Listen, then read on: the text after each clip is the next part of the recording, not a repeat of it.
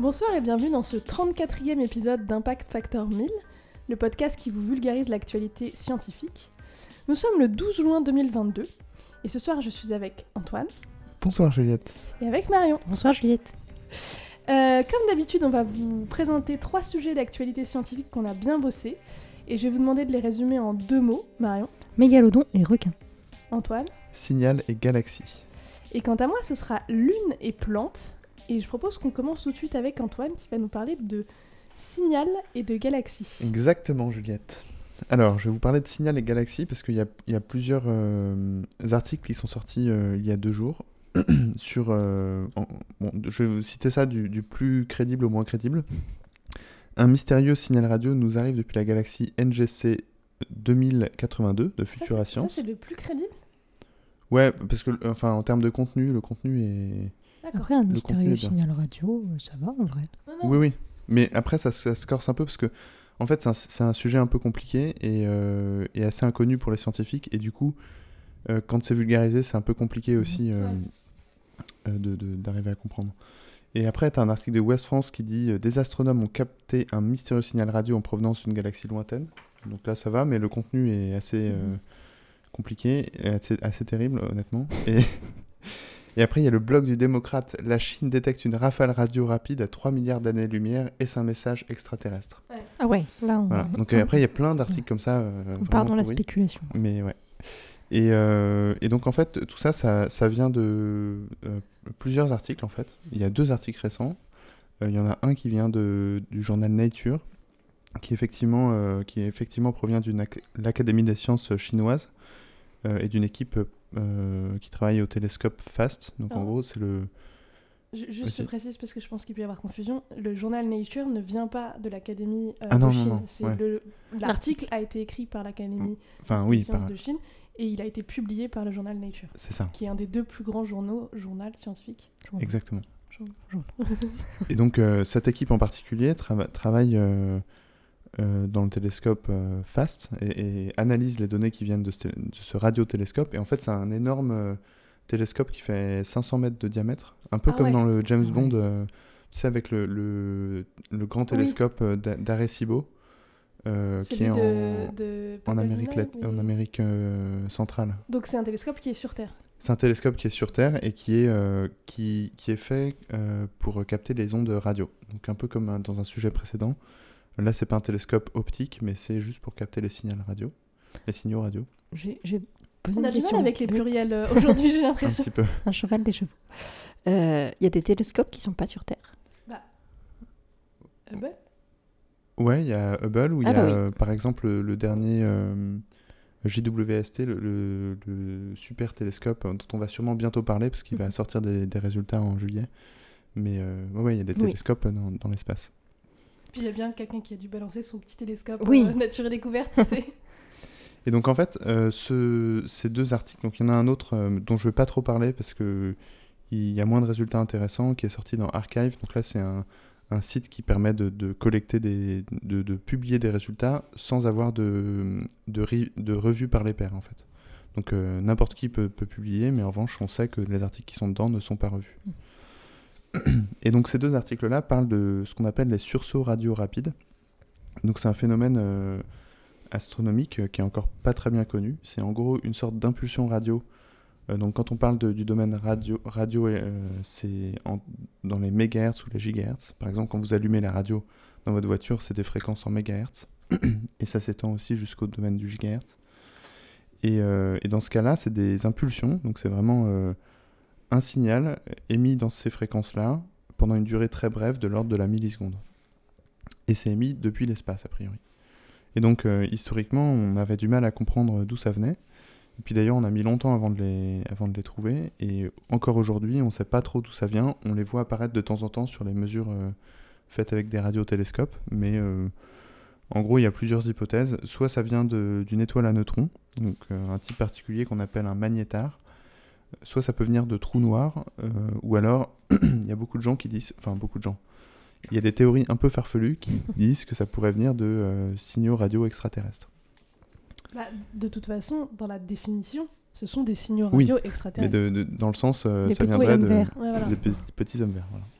Qui peut-être écoutent eux aussi la radio. Peut-être qu'ils ont Ah bah, Dancing Queen. euh, Je pense surtout que c'est les troisième plus grands auditeurs d'Impact Factor. Ah bah Mille, oui, c'est sont- sûr. Big up à eux. big up aux petits hommes verts. Et donc c'est assez, assez dur à mesurer quand même parce que c'est des signaux qui viennent d'assez loin et, euh, et même s'ils sont extrêmement puissants, ils durent très peu longtemps et vu qu'ils apparaissent un petit peu aléatoirement comme ça dans le ciel, bah, il faut les trouver quoi. Euh, donc c'est pas c'est pas facile. Et aussi euh, pendant un certain, il y a eu quelques articles je crois qui ont été publiés qui ont montré des résultats un peu erronés parce que en fait ils mesuraient des signaux, pas mal de signaux et ils se sont rendus compte qu'en fait ça venait de, de micro-ondes dont on ouvrait la porte Ah pendant, le. Énorme. pendant la chauffe. Ouais. Et en fait ça émet un, un signal qui ressemble un petit peu à ça. Très drôle. Voilà. Mais là en l'occurrence c'est pas le cas et Donc les maintenant. petits euh, hommes verts utilisent des micro-ondes. Ouais. Et peut-être qu'ils se font engueuler justement, genre mais arrête d'ouvrir le micro-ondes, ça fait des ondes chez les voisins. c'est. Jimmy vas on nous l'avait dit. Utilise le four. Mais euh, donc c'est un peu un peu compliqué de savoir d'où ça vient, de, de comprendre euh, comment ça marche. Et puis en plus, euh, parfois, euh, ça n'apparaît qu'une seule fois dans le ciel à un endroit Mhm. pour ne jamais réapparaître à cet endroit. Et puis parfois, il y a des sources qui émettent de manière pas régulière, mais au moins on, sait que ça va émettre tout le temps de, de ce- de cet endroit-là. quoi. Il y a des Mhm. sources euh, qui s'appellent persistantes. Bah, c'est peut-être que ça dépend peut-être en fonction du nombre de clients qu'a le restaurant de petits hommes verts. Oui, ou de, l'obéissance du petit Jimmy. Peut-être aussi. c'est ça. Mais euh, c'est sûrement ça d'ailleurs. Je sais pas pourquoi. euh, Mais j'ai trouvé cet article assez intéressant parce que euh, c'est des, enfin, disons que dans les articles qui ont qui sont parus dans la dans la presse, il il parlait pas vraiment des détails de, de l'article, mais en fait, euh, euh, comment dire, ils ont ils ont euh, les scientifiques de ce de, de cette équipe ont, ont mesuré ces signaux euh, rapides là et ont essayé de les superposer avec des, des d'autres images provenant d'autres télescopes optiques cette fois-ci, donc qui permettent de voir des, des étoiles ah. pour voir un peu d'où ça venait. Et donc là, ils se sont aperçus que ça venait de- d'un endroit assez proche d'une étoile qui est. Dont j'ai pas le nom d'ailleurs. Enfin, le, le nom des étoiles, quand elles sont très lointaines, ça, ça devient un peu compliqué. Ouais. Il y a Far, pas vraiment far away. Mais euh, donc ce signal vient d'une zone qui est proche d'une étoile. Et, euh, et donc ensuite, ils ont fait des mesures de spectre euh, optique pour connaître ce qu'on appelle le redshift. Le redshift, c'est quelque chose qui affecte toutes les étoiles qui sont un peu loin. C'est le fait que leur lumière devient de plus en plus rouge à mesure qu'elles sont loin parce que l'univers s'étend. À Ça, mesure qu'elles sont loin ou à mesure que leur lumière est envoyée loin Non, en fait, oui, c'est ça. C'est que plus une, lumière est- plus une, une étoile est loin, plus la, euh, La distance pour que la lumière arrive à nous est grande. Plus la lumière Non, qu'on reçoit est rouge. Oui, plus la, la Oui, lumière qu'on reçoit est rouge parce que, parce que c'est l'effet Doppler, parce que la- l'étoile a une vitesse par rapport à nous en fait. Et vu que l'univers s'étend, et ben, elle s'éloigne de plus en plus de nous et donc du coup la lumière tend vers le rouge. Et donc en mesurant ce, ce, ce, ce qu'on appelle le redshift, le décalage vers le rouge, on est capable de déterminer la distance d'une étoile. Et en l'occurrence, cette étoile est à une distance de 1,2 mégaparsec. Donc c'est plutôt loin. En mètres carrés En, mè- en mètres carrés. En mètres, euh, ça fait combien? Euh, je, ça, je saurais En. C'est, c'est- Quand on commence à parler en parsec, on est vraiment dans des grandes, grandes distances. Ok. Euh, donc, euh, l'implication principale de l'article, c'est que euh, vu que ce signal est émis euh, d'une, d'une zone proche d'une étoile, ça, ça, en gros, ils émettent un warning par rapport à un article qui a été émis précédemment. euh, parce Celui que avec les micro-ondes non, c'est- un autre encore qui a, qui a été publié dans Nature euh, par un certain euh. Euh, en fait, il y a be- beaucoup de gens qui Là, étu- c'était un robot étudient ce- aspirateur. Beaucoup de gens qui étudient ce, ce phénomène sont en Australie, en l'occurrence. Donc lui, c'est un astronome euh, australien et qui a utilisé ces signaux euh, de, sursaut radio rapide pour essayer de, comprendre euh, la, densité des particules qui sont dans le, vide intergalactique. Parce que, en gros, il y a beaucoup, de- matière qui est juste en suspension dans le vide, qui n'est pas dans une galaxie ou dans une étoile, etc. Et, et ce chercheur-là, australien, avait essayé de comprendre, grâce aux sursauts radio rapides et, et la façon dont on les reçoit, comprendre ce qui était dans le trajet entre la source et nous. Ok. D'accord. Et, et, et son euh, postulat de base, c'était de dire que euh, il n'y avait rien d'autre que cette matière-là entre le, le, le, le, si- le signal et nous. Et dans l'article récent là, des, des Chinois, ils disent attention, vu qu'on a observé que ce signal venait proche d'une galaxie qui existe déjà, d'une étoile qui existe déjà, euh, il- ce que vous observez provient peut-être du fait que ça traverse Ouais. dès, son, euh, dès son émission euh, d'autres, euh, des nébuleuses, des choses comme ça, des, des- de la matière qui va fausser votre résultat. Donc voilà, c'était euh, c'était mon sujet sur le, le- les sursauts radio rapides. Donc l'avancée, c'est de savoir que maintenant, ça vient euh, proche d'une euh, d'une étoile qui est très loin. Ouais, c'est- alors on- du coup, tu vas dire, du coup, on n'en sait pas beaucoup plus, mais Ah, si, si, c'est ça, permet de, ça permet d'avancer sur le sujet et surtout de, de relativiser un, un résultat précédent, ce qui est assez intéressant. Ouais. Ils le discréditent pas complètement, mais ils disent attention, c'est c'est peut-être pas aussi fiable que, vous, que ce que vous pensez. Et est-ce qu'il n'y aurait pas un moyen de, de prédire ces Ah non, pour l'instant, ils en sont pas du tout là. rapides? Attends, Ouais. les sursauts de signaux rapides? C'est sursaut radio rapide. Radio rapide.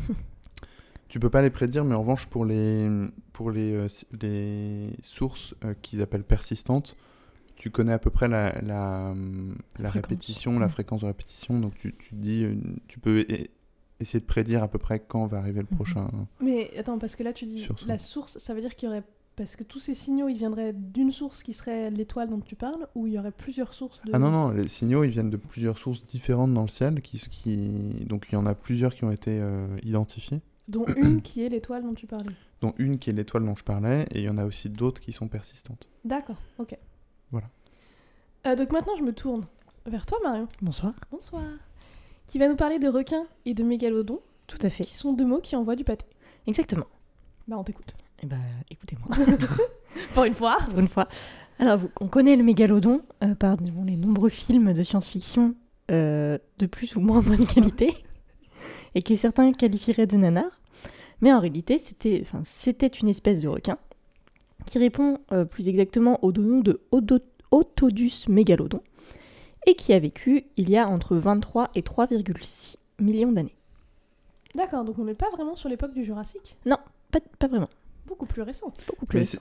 c'est la- l'animal qu'on voit dans Jurassic Park ou pas? Ou pas du Pas tout? du tout. Non, pas du tout, c'est vraiment un requin, mais très grand. D'accord, ok. Et puis, si je peux me permettre, c'est Jurassic World. C'est vrai. Je l'ai je l'ai corrigé après. Et euh, donc aujourd'hui, et donc depuis 3,6 millions d'années, il a disparu. Et euh, ce qu'on a pu retrouver euh, aujourd'hui, c'est des dents. Puisque euh, pour les, ce genre d'espèces et pour tous les poissons, en fait, tout ce qui est cartilage de poisson, tout ça, ça se fossilise pas très bien. Donc on- ce qu'on retrouve, c'est des dents. Euh, en termes de taille, les dents retrouvées font la taille de la paume d'une main, à peu près. Je vous laisse regarder la paume de votre main. Et euh, pour la longueur, on, est sur environ 14 mètres, euh, sachant qu'une baleine bleue, c'est à peu près euh, 23 mètres. On est sur de la belle bête. Ouais. Après, la Euh, baleine bleue, il met une race quand même. C'est vrai, mais euh, il mangeait quand même des baleines bleues. Donc, euh, En même temps, je suis pas sûre que la baleine bleue ait des dents de ouf, tu vois. non, je pense pas. Enfin, c'est même pas que je pense pas, c'est que je sais, puisque je vais Bah en parler après. Euh, cependant, on ne sait pas exactement ce qui a provoqué son extinction il y a 3,6 millions d'années. Il y a beaucoup d'hypothèses. Il y a beaucoup d'hypothèses qui disent qu'il y en a encore. Ce qui, ça, a été démontré que c'était faux. Comment tu peux montrer que c'est faux? Parce- alors, c'est pas. c'est En gros, théoriquement, c'est pas possible. Puisque, en fait, il est tellement gros qu'il pourrait pas résister à une pression. euh, qui. euh, En gros, s'il existait encore, il serait dans les profondeurs. Et en fait, il est tellement gros que, en termes de pression, il pourrait pas supporter cette pression. D'accord. Ok. Voilà. Est-ce que parmi les hypothèses, il y en a une avec un mec qui a un micro-ondes qui fait n'importe quoi? Peut-être. Peut-être qu'il a essayé d'ouvrir un micro-ondes et qu'il s'est dit ça, ça veut dire qu'il n'y a pas de mégalodon. Voilà, donc euh, dans leur article qui s'appelle Position trophique de Otodus mégalodon et du grand requin blanc dans le temps, à travers le temps, pardon, révèle, est révélé par les isotopes de zinc. Donc c'est paru dans Nature Communication le 31 mai 2022. Et euh, donc dans cet article, Jérémy McCormack, Thomas Tutken et leurs équipes ont pu apporter une hypo- des hypothèses à la disparition du mégalodon. Ok.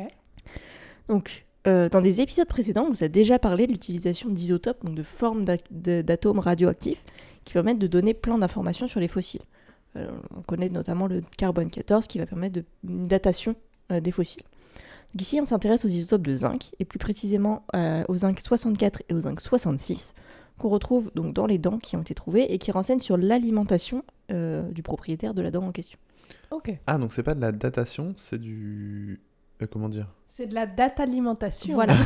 c'est en fait c'est du ce zinc il est trouvé dans les aliments et en fait il va être incorporé dans les dents et du coup on va pouvoir déterminer quel type d'alimentation avait euh, le, donc, propriétaire de la dire- dent.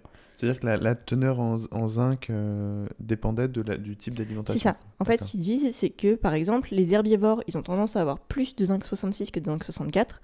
Et à l'inverse, quand on s'intéresse aux carnivores, euh, le ratio 66-64, il s'inverse. Du coup, il y a plus de zinc 66. Ok. Et après, il y a des... Donc ça, c'est général. Et après, il y a des trucs plus précis qui permettent de, de déterminer une un type d'alimentation plus précis. Avec, sans gluten, tout ça. Voilà, exactement. Est-ce qu'il y avait des allergies Euh, euh. Voilà. Donc, euh, pour en revenir aux requins et aux- aux mégalodons, il y a environ 5 millions d'années, Carcharodon carcharias, qui est le grand requin blanc actuel, Ok. Euh, devient lui aussi un grand prédateur, quoique plus bas dans la chaîne alimentaire que le mégalodon. J'avais parlé dans un épisode, je me souviens plus lequel, du, du rang trophique des animaux. Donc c'est la position, c'est un score qui donne la position dans la chaîne alimentaire. Et donc, ce, qui, le- ce qui est pas très gentil de faire ça, je trouve. voilà, ça classe un petit peu les gens. Bah ouais. Et du coup, il est un peu en dessous euh, du mégalodon. Et donc, les chercheurs, ils ont analysé les dents de ces deux espèces, entre autres, puisqu'ils ont analysé plein d'espèces, y compris des requins actuels, des requins qui vivaient en aquarium, des requins sauvages, etc. etc. Mais bon, ils ont analysé les dents de ces deux espèces, et en gros, compte tenu de leur similarité dans les taux de zinc 66 et 64, ils ont pu déterminer que leur régime alimentaire était similaire. Donc, et avec les fossiles d'autres animaux de la même époque, qui présentent des traces de morsures, ils ont pu déterminer que ces proies, elles étaient probablement des pinnipèdes de l'époque. Donc les pinnipèdes, c'est les phoques, les morses, ce genre d'animaux. Et des cétacés donc de type mysticète. Donc les mysticètes, c'est les cétacés à fanon, donc de type baleine. Ah. Et des odontocètes, qui sont des cétacés à dents de type dauphin. D'accord. Donc ils bouffaient tout ça. Oui, tout ce qui passait en gros. Les, les- les Ouais. phoques, les baleines, les, les dauphins. euh, Et tout. ça, c'est pour les mégalodons et, Et les grands- requins. Ouais. Et tu m'as dit Le grand requin blanc. Le grand requin blanc. qui est le même que celui qu'on a aujourd'hui. Et qui est le dernier représentant de l'espèce Carcharodon. Ok. Donc, l'hypothèse, du coup, c'est que la compétition entre ces deux espèces pourrait être une des raisons pour lesquelles le, méda- le mégalodon a disparu. En fait, comme ils attaquaient les mêmes proies, malheureusement, il y a une des espèces qui prend plus de proies que l'autre et qui, du coup, va conduire la, la- pour la première à son extinction parce qu'ils n'ont Ouais. plus suffisamment à manger. Donc, il n'y a pas une disponibilité qui est suffisante pour deux espèces.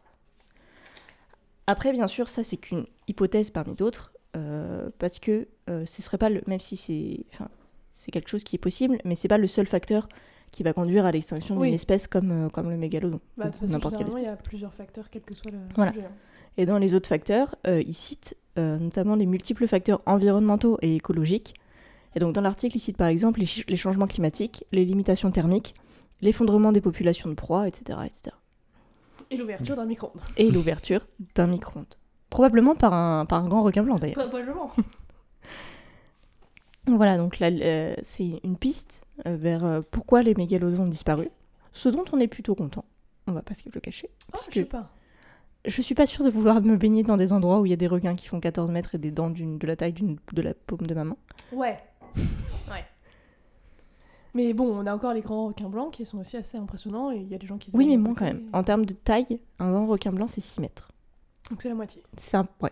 Est-ce que tu penses qu'ils ont un peu, euh, ils l'ont un peu mauvaise de, Ça te fait chourer toute leur bouffe par un truc qui fait la moitié de leur taille? Je pense un peu. Mais après, je... c'est pas, c'est pas du tout discuté dans l'article, mais j'imagine que euh, un animal de la taille d'un mégalodon, ça demande beaucoup plus d'énergie et de ressources alimentaires.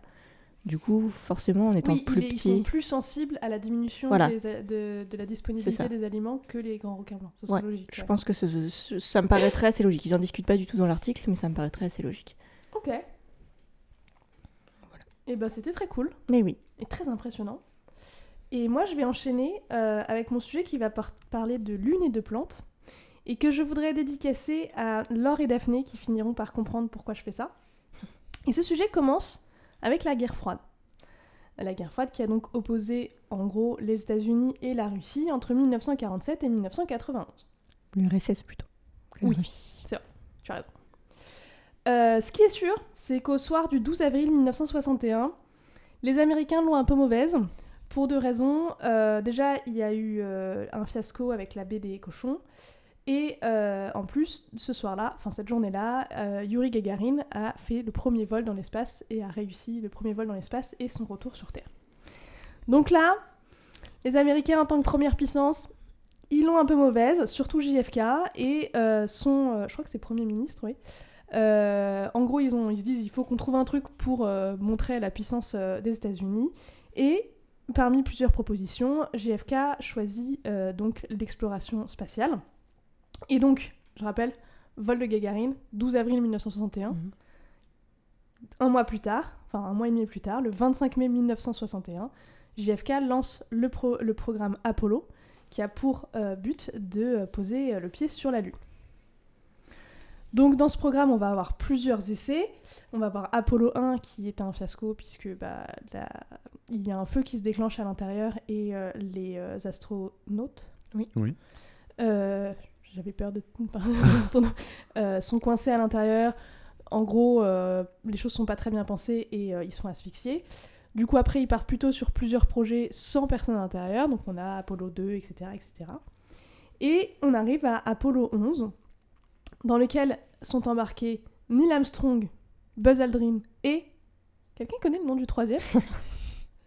Euh, je l'ai su. Euh, mais là, je l'ai pas. euh, là, c'est interro surprise comme ça. euh, ouais. pas. Et ben, c'est pour ça que je le faisais. Lance Armstrong. Et, et Lance Armstrong. Et un micro-ondes. Et un micro-ondes. Et Michael Collins, qui en fait lui était le pilote, donc il a reçu un, un entraînement complètement différent des deux autres, et c'est pour ça que lui il n'est pas allé sur, euh, sur la Lune. Et euh, Neil Armstrong puis Buzz Aldrin posent le pied sur la Lune le 21 juillet 1969. JFK, qui avait donc promis qu'avant la fin de la décennie, euh, un Américain aurait posé le pied sur, euh, sur la Lune, a donc eu raison.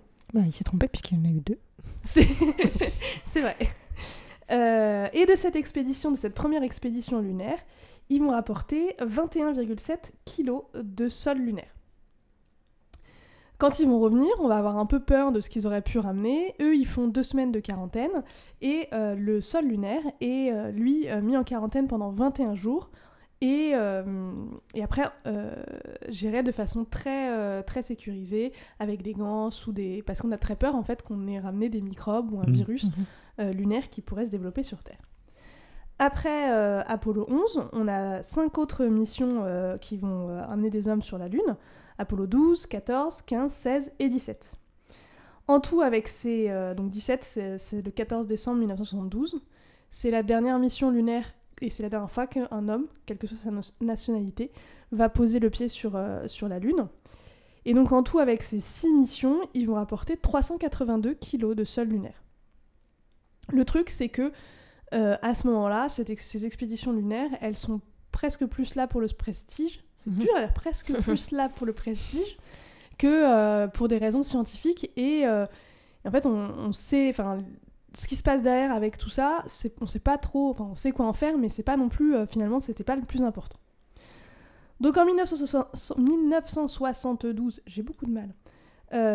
on a posé les pieds sur la Lune pour la dernière fois, et puis après on n'en parle plus trop.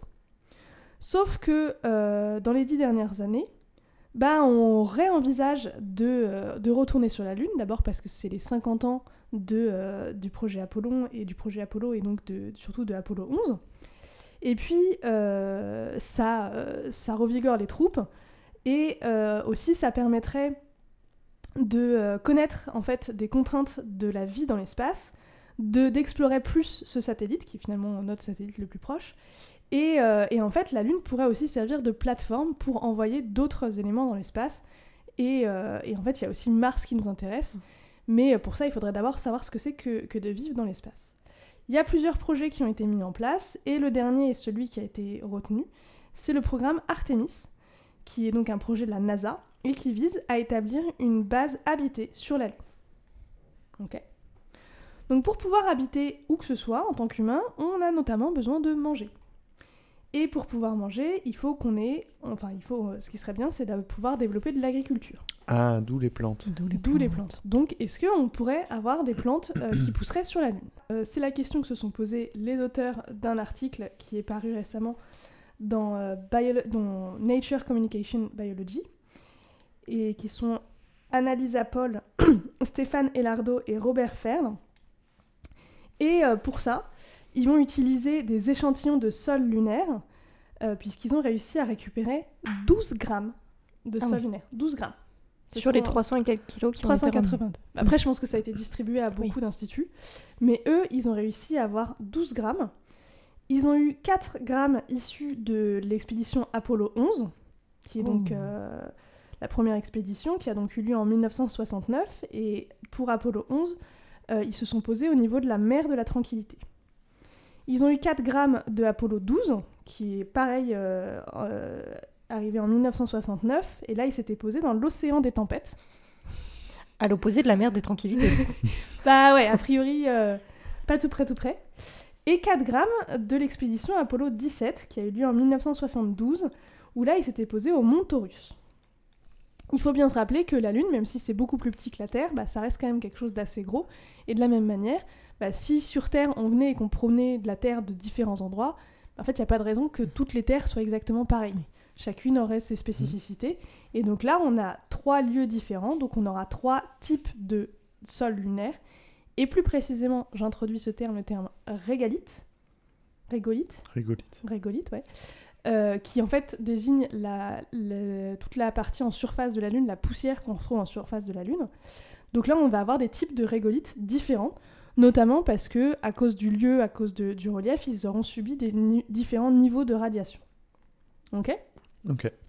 donc on a en tout 3 fois 4 grammes de euh, sol lunaire issus de différents endroits qui vont être comparés pour avoir un témoin à euh, du JSC1A.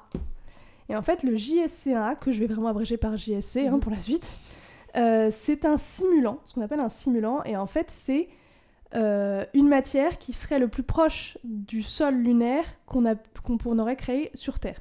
D'accord. Donc en fait, c'est à base de roches volcaniques.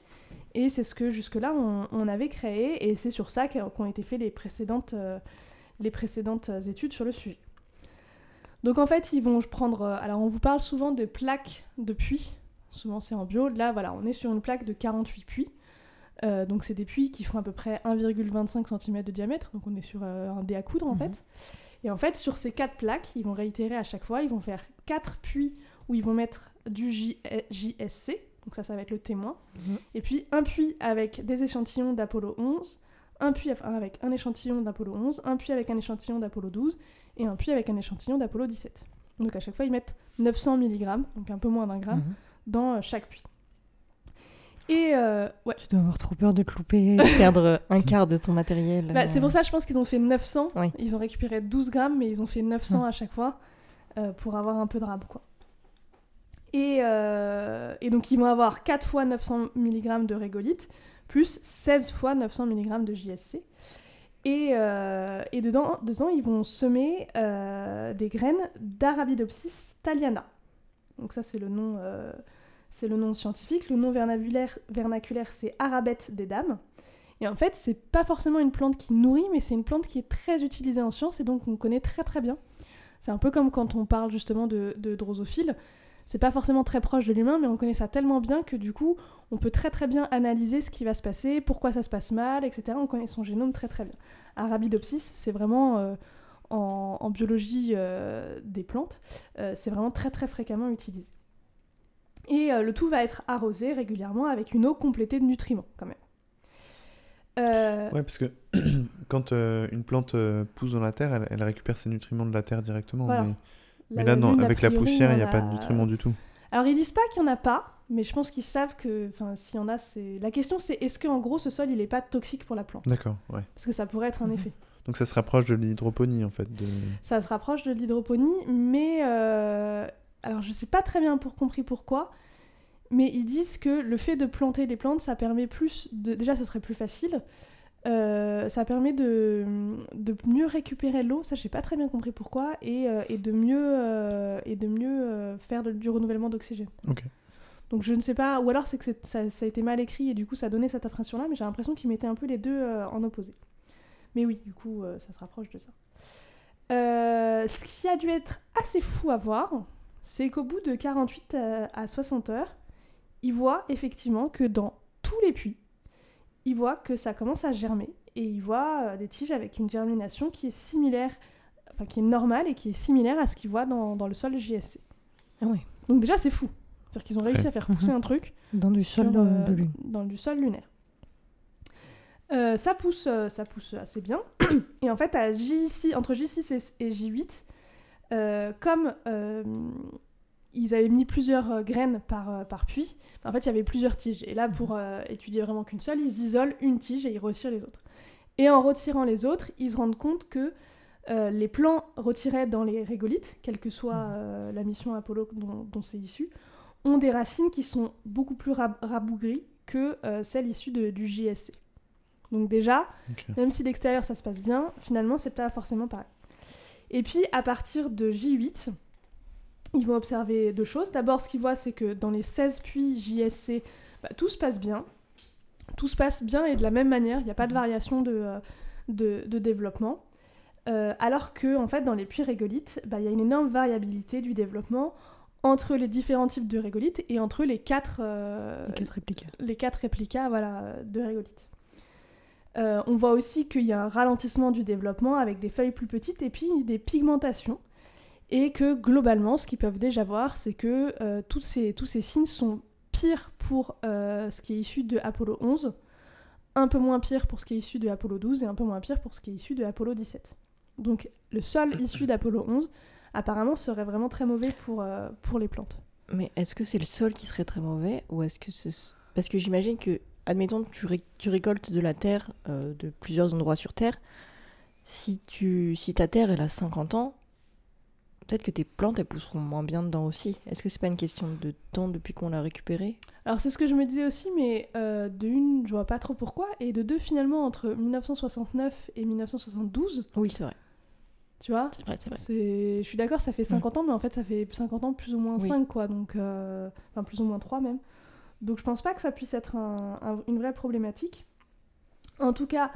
euh, et puis les trois, quand même, montrent euh, Oui. un ralentissement. Donc c'est assez marrant parce qu'ils disent qu'en fait, il y en a qui poussent presque normalement, presque comme celle du JSC, et puis il y en a d'autres pour lesquels c'est, c'est- Mm. il y a vraiment une variabilité énorme entre les, les, les- les différents régalites et, euh, et au sein des différents régalites. Alors que pour le JSC, c'est toujours. euh, ouais, les bien. 16 sont D'accord. pareils.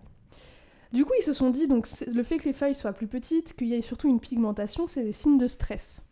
Et ils se sont demandé quel type de stress euh, était euh, induit. Et pour ça, ils ont fait un transcriptome. Attends, moi je serais stressé à leur place. Il y a quand même l'avenir euh, de, des missions lunaires qui repose sur C'est- leur feuille. C'est peut-être pour ça, je ne sais Dans pas. sol lunaire, euh, qu'est-ce que je fais Je pousse, je. Peut-être qu'il aurait fallu amener des psys pour qu'ils puissent en parler. Euh, mais non, là, ils ont fait plutôt un transcriptome. Donc, de la transcriptomique, qu'est-ce que c'est? Je rappelle que, euh, pour faire court, toutes nos cellules ont le même ADN, donc avec les mêmes gènes, mais que toutes les cellules ne vont pas forcément utiliser les mêmes gènes. Et donc, la transcriptomique, c'est savoir quels gènes sont utilisés pour chaque cellule. D'accord? Et ce qu'ils voient, c'est que euh, tous les plans euh, qui se sont développés dans, des régalites sont en stress. Tous les plants, même ceux qui poussent quasi comme les autres. Ils ont un stress qui est plus, qui est plus modéré que celles qui, qui, euh, qui ont une taille vraiment toute petite et tout. Mhm. Mais euh, tous les plants ont, des, ont un stress.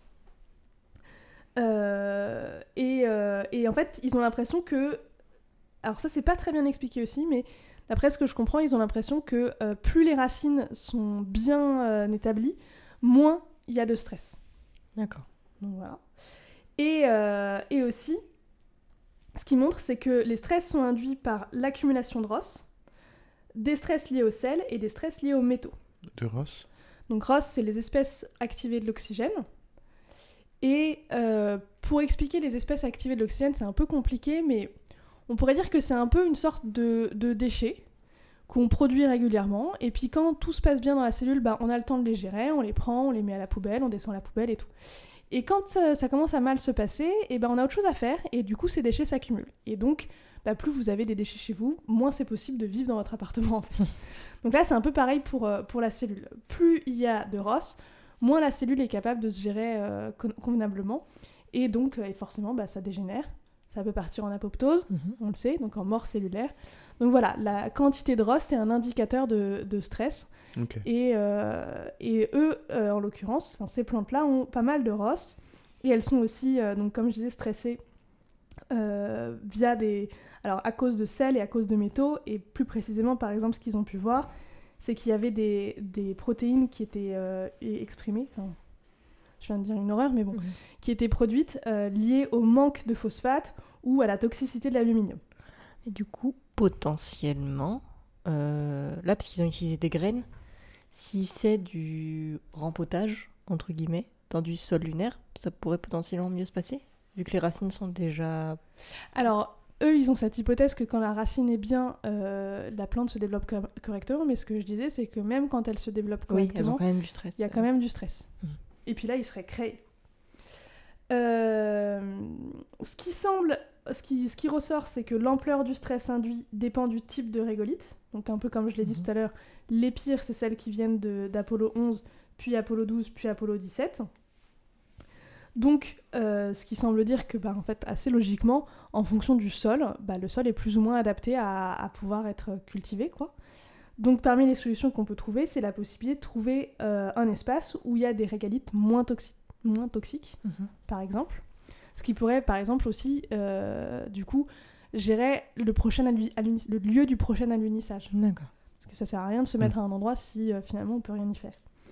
L'autre possibilité, ce serait de modifier génétiquement des plantes qui résisteraient mieux à ces stress-là, ce qui peut être un peu compliqué, etc. Ou alors, maintenant qu'on a identifié les stress, on pourrait choisir des plantes qu'on sait déjà qu'elles sont euh, mieux adaptées à ces contraintes. Oui, mais Ouais. le... Et le- par exemple, Euh, pardon. Pardon, vas-y. Et par exemple, euh, pour euh, une, une plante qui résiste très bien au stress de, lié au sel, c'est les épinards. D'accord. Donc par exemple, au lieu de mettre de l'Arabidopsis thaliana qui non seulement ne nourrit pas, mais en plus ne vit pas très bien là-bas, on pourrait y planter des épinards et voir comment ça se passe. Mais justement, le, le but final, enfin le, ouais, le but final, ce serait d'avoir des plantes qui potentiellement pourraient pousser sur la Lune et nourrir les gens qui habiteraient sur la Lune. Alors il y a nourrir, après ça sert aussi, tu vois, à renouveler l'oxygène, etc. Oui. Donc, euh, Ça veut dire que, on- en, en gros, on sait pas trop si ces plantes-là, elles auraient une qualité nutritive et surtout si elles seraient pas Ah ouais. toxiques euh, au vu de, de leur. euh, peut-être. Peut-être. Mais déjà, le fait Oui, de mais déjà, savoir que fou. ça pousse Ouais. dans de la terre issue de la Lune, Ouais. Euh, c'est quand même assez fou, Ouais. je trouve. Je suis d'accord. Donc voilà. Après, il y a aussi plein d'autres contraintes dont ils parlent pas. Là, ils disent que par exemple leur euh, terrarium était ventilé pour avoir donné l'impression d'être en, en grande surface. Euh, Il y a peut-être une question de pression en fait, enfin de gravité. Ouais. Oui, c'est vrai Euh, qu'on n'a pas la même atmosphère non plus. Bah voilà, il n'y a pas la même atmosphère. ce besoin en eau nutriti- nutriti- nu- enfin, ou dans lequel on a ajouté Oui. du nutriments et tout, tout ça, ils en parlent pas trop. Mais déjà, la grosse info, c'est quand même qu'on a On réussi à faire plante- pousser des plantes sur du sol lunaire. Mm. Donc voilà. Stylé. Pas mal. À côté de ça, je me demande, qu'est-ce qu'on peut faire si on aime bien les sciences, mais qu'on aime bien sortir aussi, Et qu'on peut pas aller sur la Lune et que, bah, en fait, comme la majorité des gens, on peut pas aller sur la Lune. Bonsoir. Et, et juste, euh, excuse-moi, je Ouais. reviens juste sur le projet Artemis. Euh, normalement, le, le prochain envoi euh, d'humains sur, sur la Lune, c'est prévu pour 2025. Ah. Donc dans pas si longtemps. dans pas si longtemps. C'était même 2024, puisque Trump a dit non, ce sera. C'était 2028 à la base. Trump il a dit non, ce sera 2024. Le Covid a fait non, ce sera Ce sera 2025. Donc voilà, pardon. Bonsoir. Bonsoir. Alors, du coup, comme d'habitude, quatre euh, sorties à vous proposer. Alors, la première, c'est une exposition qui va ouvrir le 14 juin, donc très bientôt, et qui est euh, jusqu'au 5 mars 2023, qui est Évolution industri- industrielle pardon, à la Cité des sciences et de l'industrie de Paris, qui propose donc euh, de vous montrer l'évolution de l'industrialisation euh, à travers le temps et quel impact cette industrialisation a eu sur l'homme. Ça a l'air plutôt chouette. Ensuite, un événement qui aura lieu, euh, qui a lieu les, tous les dimanches, mais malheureusement, je m'en suis, je- j'en ai eu vent un peu trop tard, donc il reste que le dimanche 19 et le dimanche 26 juin, qui est le bureau des enquêtes à Cap Science Bordeaux. Et donc, euh, le, pitch est le suivant un dimanche, trois objets, une enquête. Et donc, face à vous, vous aurez un chercheur et trois objets, et c'est à vous de deviner sur quoi portent les recherches de, cer- de ce chercheur. Ah. Et donc ça va vous permettre donc d'échanger avec des chercheurs et de, euh, donc de, de connaître un peu plus les sujets de recherche. Et tu peux lui poser tes questions et tout Je pense que tu peux lui poser des questions. Non, non, il est juste présent. Et du coup, j'ai réfléchi et je me dis que je sais absolument pas quel objet je pourrais apporter pour que les gens devinent ce que je fais. Je pense qu'il y a certains Ouais. domaines où c'est plus facile que d'autres. Ouais. Qu'est-ce que vous apporteriez comme objet pour définir, euh, je sais pas, votre thèse? Une lentille. euh, Ouais, mais déjà, quand Pas tu fais de la l'aliment. physique, quand tu fais de la physique, facile. déjà, ouais, Ouais. c'est plus facile. Euh, nous, euh... nous, ce serait Nous, dur. ce serait hyper compliqué. hein. Ouais. J'ai pas trouvé ce que je pourrais apporter. Ah si, un, un truc de Western Blot, non un- Ouais, mais enfin, j'imagine que c'est un peu des objets du quotidien qu'il faut. Je sais pas, j'ai- j'ai- j'avais pas plus d'informations et je suis pas allée voir précisément ce que c'était. Enfin, j- j'y ai pas participé. Ouais. Donc euh, je sais pas trop comment ça se passe, mais Ok. voilà. Ensuite, une exposition qui euh, ouvre aussi bientôt, donc le 17 juin et ce jusqu'au 27 novembre 2022, qui est le Archeas Lab, l'innovation en trois dimensions, qui est sur le site archéologique d'Orville. Et en gros, pour les 10 ans du musée Arkea, l'expo, elle permet euh, de voir toutes les facettes de l'innovation au musée, donc avec des outils 3D, euh, des maquettes tactiles, euh, des- il y a- il y a également une modélisation 3D grand format du site archéologique médiéval d'Orville. Donc c'est toute une, toute une où, expo. C'est près de Roissy.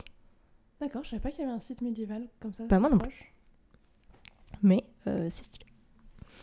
Et dernière chose, puisque vous avez adoré la dernière fois les vulgarisations, euh, les vidéos de vulgarisation euh, d'enfants. Attends, oui, attends, les vidéos de vulgarisation de scientifique. Non, les courts-métrages de vulgarisation scientifique à destination des, des établissements français à l'étranger. Exactement.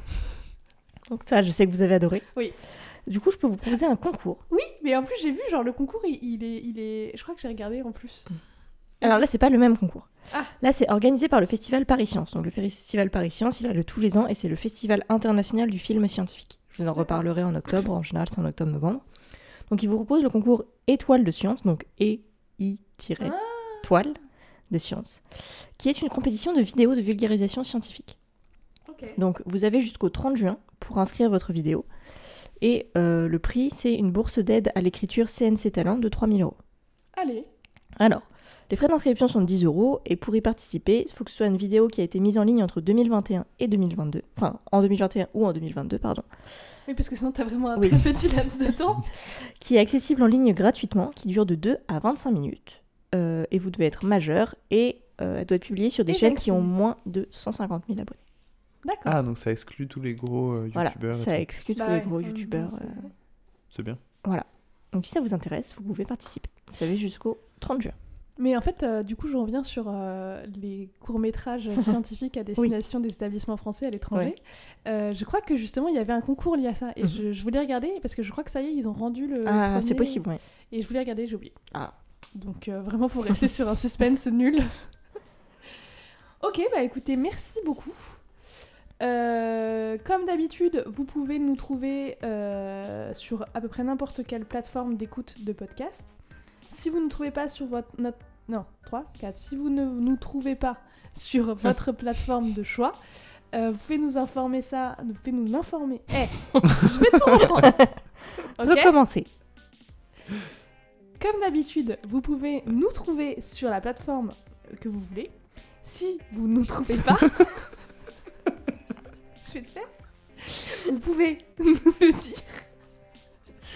Soit euh, sur notre site directement. Ça va être très difficile.